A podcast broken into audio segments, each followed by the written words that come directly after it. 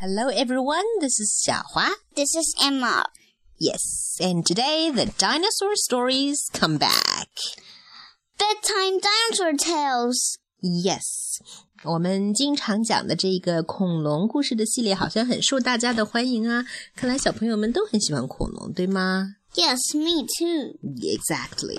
And what's the name of today's story? Watch out for tiger teeth.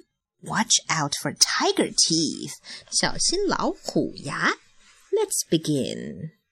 Sammy was a timid little cat, and the dinosaurs loved to scare him. They were always jumping out behind from behind trees and roaring at him. It made Sammy feel sad, but he was too shy to tell them. Sammy 是一只比较胆小害羞的小猫。然后啊，所有的恐龙都喜欢吓唬它。嗯，这些恐龙总是呃从树后面钻出来，然后冲它大吼大叫，这让 Sammy 觉得非常的伤心。但是啊，他非常害羞，所以他也不好意思告诉恐龙们。Then one night, Sammy had toothache. Oh, he moaned. It hurts. 发生什么啦？它开始长牙了。对，然后呢？疼吗？疼。嗯。When morning came, Sammy was very grumpy. What's grumpy? 嗯，生气。嗯，不高兴。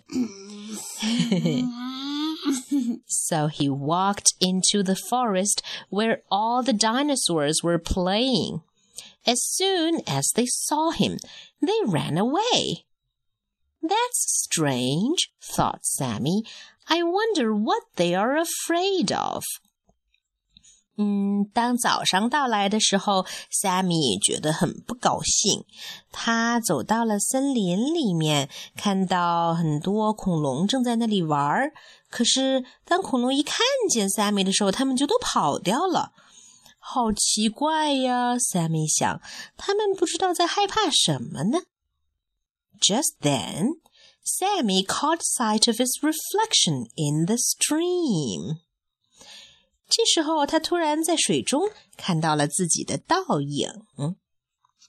So that's why they ran away, he chuckled. I've grown big new teeth.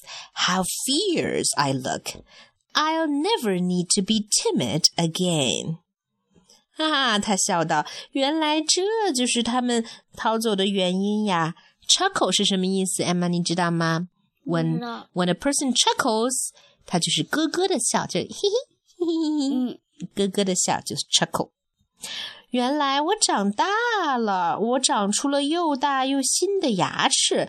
嗯，我看上去是有点凶。我觉得我以后再也不用胆小害怕了。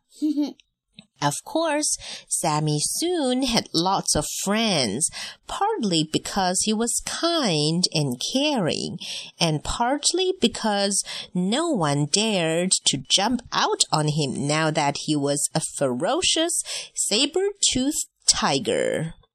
当然啦，很快 Sammy 就交了很多朋友。一部分原因呢，是因为他是一只非常 kind、非常好心肠的、会关心人的一只老虎。原来它是老虎啊！然后另外一部分原因呢，是因为它现在已经变成了长着长长的刀一样牙齿的老虎，没有人再敢跑出来吓唬它了。